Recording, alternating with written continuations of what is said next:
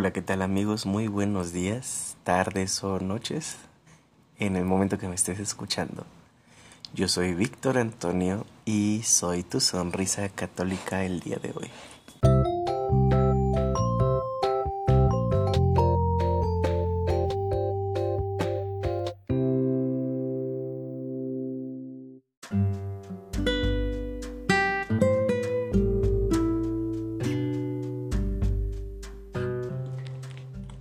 Gracias por escuchar los episodios anteriores, en donde hemos podido ir de la mano descubriendo qué es la fe, lo que lleva a la religión y cuáles son esas religiones que nos van a ir encaminando hacia lo que nosotros conocemos como nuestra cristiandad. Y de hecho vamos a ahondar en ello, pero el día de hoy quiero hablar de algo más importante todavía para nuestro contexto cristiano católico.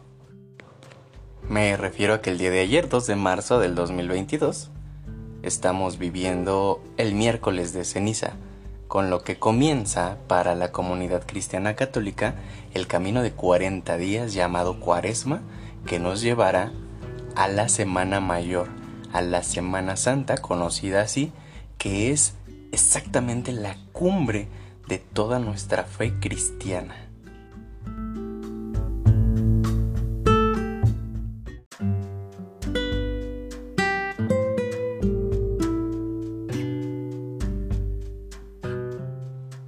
Gesto de la imposición de ceniza tiene su origen en el Antiguo Testamento, en donde cuando una persona deseaba mostrar un acto de penitencia o arrepentimiento, lo que hacía era vestirse de sayal, es decir, con una vestidura vieja y algo incómoda, y rociar su cabeza con ceniza. Signo que prosiguió en el Nuevo Testamento y que en los primeros años de la iglesia primitiva cosa que no se encuentra escrita directamente en la Biblia, pero sí en los primeros escritos de nuestra cristiandad, al momento de la reunión de la asamblea de la partición del pan, la confesión era pública, es decir, entre todas las personas que se reunían a la cena del Señor o a este memorial de la cena del Señor, se realizaba una confesión pública. Entonces, posterior a la confesión pública que todos podían escuchar, se realizaba este acto como una penitencia para poderse preparar a recibir la misericordia de Dios de manos del presbítero y así poder estar en paz con Él para posteriormente consumir el cuerpo y la sangre de Cristo bajo las especies del pan y del vino. Posteriormente, a partir del siglo V después de Cristo, es cuando se tiene una mayor conciencia de que para hacer la cuenta de los 40 días, que recordemos que 40 en nuestra religión es un símbolo de purificación, es un número que simboliza purificación, pues eh, se realiza la cuenta que va desde el triduo pascual hacia atrás y que este forzosamente tiene que caer en un miércoles para tener la cuenta de los 40 días. Pues bien, datos interesantes el no tomar ceniza no es un pecado porque no es un sacramento. De hecho, no es un mandamiento de la iglesia o de la ley de Dios. Sin embargo, el poder asistir a tomarlo es un símbolo característico de la fe cristiano-católica. Ahora bien, la ceniza se puede tomar con o sin haber vivido la misa o la Eucaristía previamente. Lo que se recomienda es que se pueda realizar una meditación del Evangelio del día, que está bastante interesante por cierto, y que nos lleva a otra cuestión.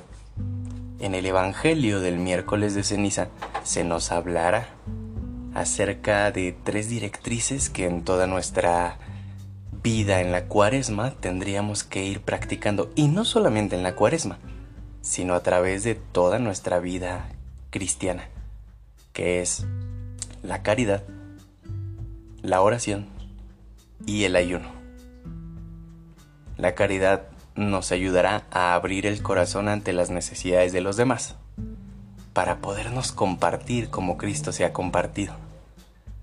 El ayuno nos ayudará también a poder entrar en contexto con nosotros mismos como seres humanos y poder dominar pasiones, comenzando con algo tan sencillo como es el dominio del apetito.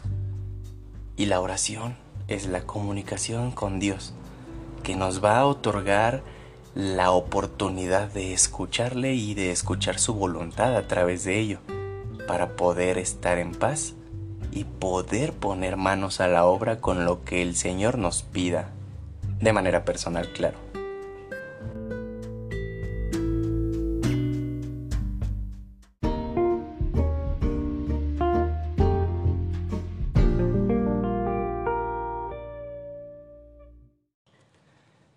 Por el día de hoy es todo. Te agradezco que te hayas tomado un momento de tu día para poder escucharnos.